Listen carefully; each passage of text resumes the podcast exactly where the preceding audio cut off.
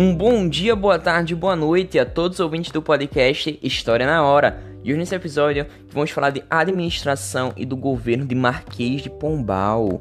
Isso aí, como que o despotismo esclarecido chegou ao Brasil, mas também como que o Brasil estava nesse cenário global da Península Ibérica. Percebemos grandes tendências emancipatórias nesse período do século XVIII, século XIX também, mas hoje vamos falar de Pombal, como que foi todo o percurso do Brasil, o caminho até chegar a essa independência brasileira. Mas antes de tudo, eu te convido para mais uma viagem no tempo, meu caro ouvinte, para irmos para o século XVIII, o século das luzes, um século de grandes contradições lusitanas, ou seja, um período de surgimento e expansão do iluminismo. Mas aí, meu caro ouvinte, esteja preparado para esse podcast e vê aí, quais deveriam ser as finalidades dos impostos?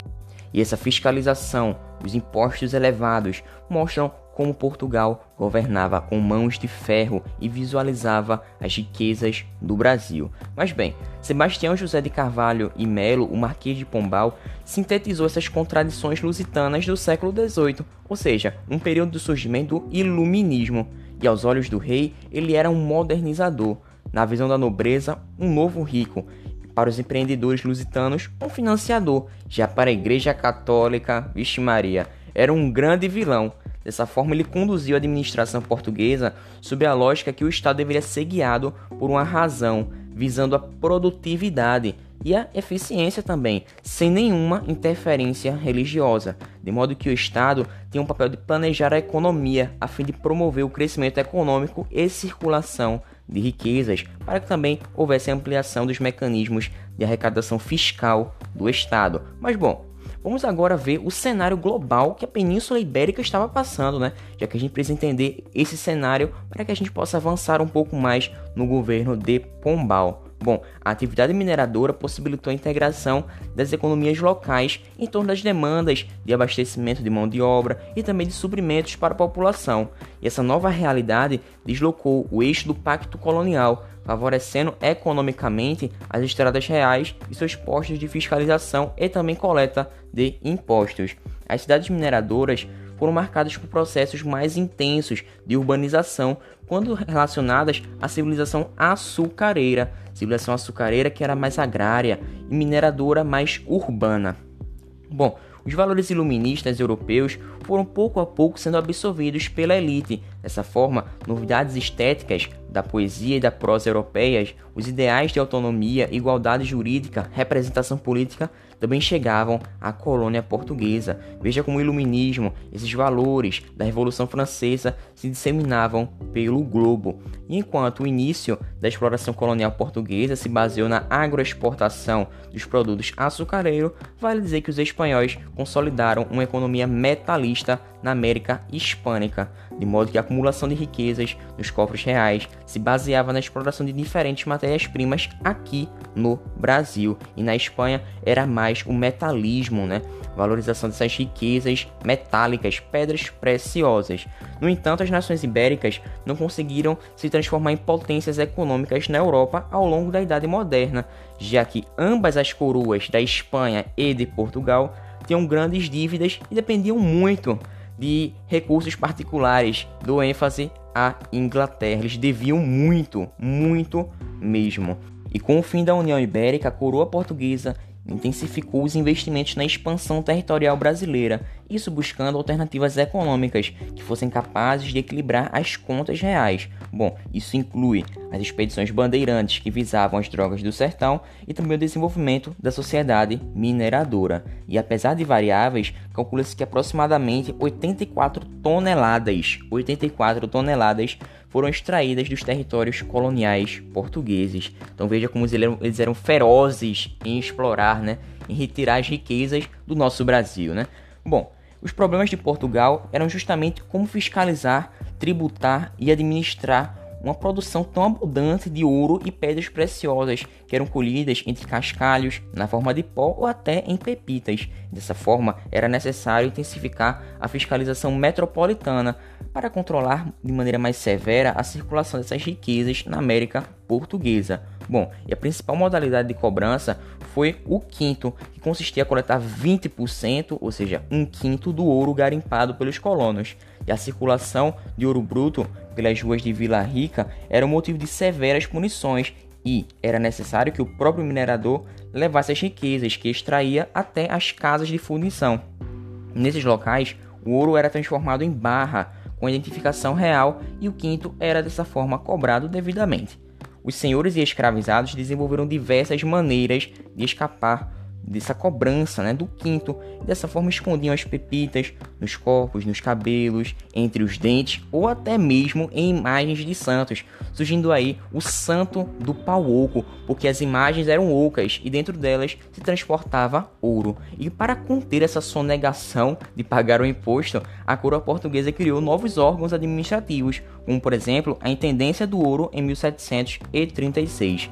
Esse órgão verticalizou o controle fiscal e contava também com um superintendente e um guarda-mó, que eram ligados à repartição, supervisão das jazidas e também sua fiscalização.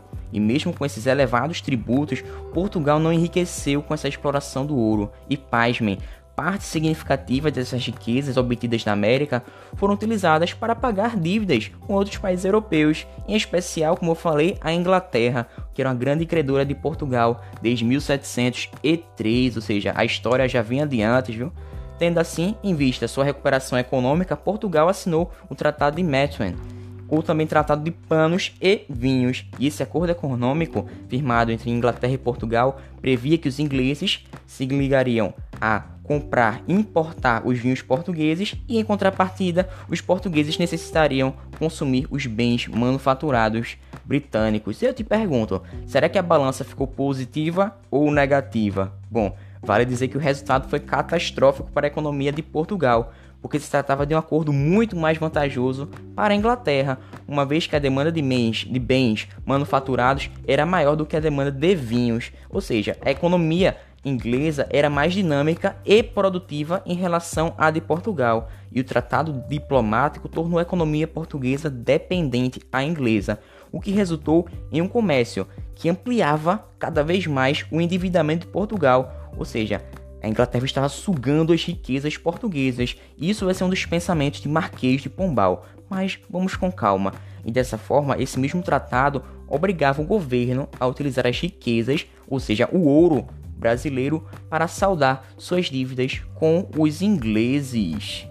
Bom, mas vamos às datas. Entre 1737 e 1746 aconteceu um pico dessa exploração do ouro, mas nos anos seguintes aconteceu um recuo dessa atividade, tornando especialmente grave a partir da década de 1760, quando a arrecadação do quinto, que era de 200 quilos, chegou a cair para 140 quilos na década de 1770. E foi nesse cenário que Marquês de Pombal, isso mesmo, ele se mostrou decisivo para os rumos da coroa portuguesa. Mas e aí? Essas ideias iluministas se espalhavam pela Europa e chegavam a Portugal tendo como seus embaixadores, principais defensores, José Sebastião José de Carvalho e Melo. Ele mesmo, que era oriundo da baixa nobreza, que estudou direito em Coimbra, prestou serviços militares quando era jovem e também foi nomeado Marquês de Pombal em 1759, isso no auge de sua atuação governamental, ganhando assim uma projeção durante o reinado de Dom João V ou seja, entre 1706 e 1749, que era o momento em que ele foi embaixador nas cortes da Inglaterra e da Áustria. E durante essas experiências né, internacionais, que ele ganhou ali muito requisito, foi muito requintado, ele estudou propostas iluministas e conheceu a dinâmica da economia inglesa, que era movimentada pelo espírito liberal e empreendedor crescente da burguesia. E, de acordo com seu ponto de vista, o empreendedorismo britânico sugava, era nocivo aos cofres lusitanos, ou seja, ele ficava drenando as riquezas adquiridas pelas colônias portuguesas. E em oposição ao sistema parlamentarista, Pombal se inspirou nas ideias do cardeal Richelieu, que era um teórico francês que arquitetou o absolutismo da França na virada do século XVI para o 17, e segundo Pombal, esse absolutismo deveria ser seguido pelos princípios do iluminismo, em que o Estado teria o papel de racionalizar a vida social, ou seja, projetá-la e organizá-la, tendo em vista algumas finalidades previamente definidas, ou seja, o despotismo esclarecido, ele que foi marcado pela racionalização da economia,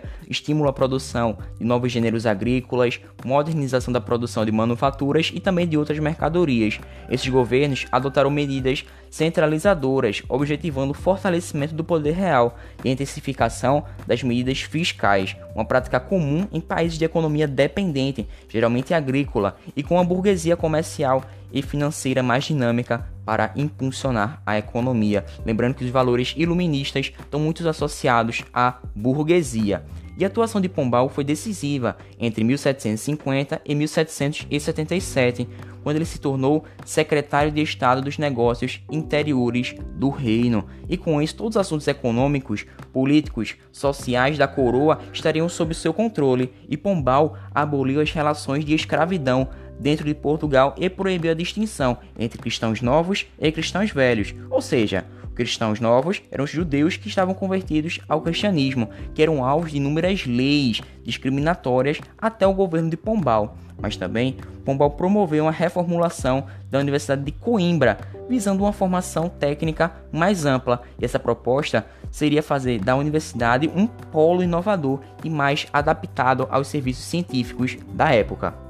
Bom, o governo instituiu também, em 1768, a Real Mesa Censória, ou seja, cuja função era de controlar as publicações portuguesas, tipo os livros, pesquisas científicas e também panfletos precisavam ser fiscalizados, ou seja, passar primeiro por essa Real Mesa Censória. O principal objetivo era perseguir e constranger os opositores políticos, inclusive a Companhia de Jesus, que defendia a submissão da figura do rei à Igreja Católica. Bom, Pombal considerava essa Companhia de Jesus um empecilho ao processo de racionalização e centralização da economia e do governo, ou seja, contra o despotismo esclarecido, o que ele queria.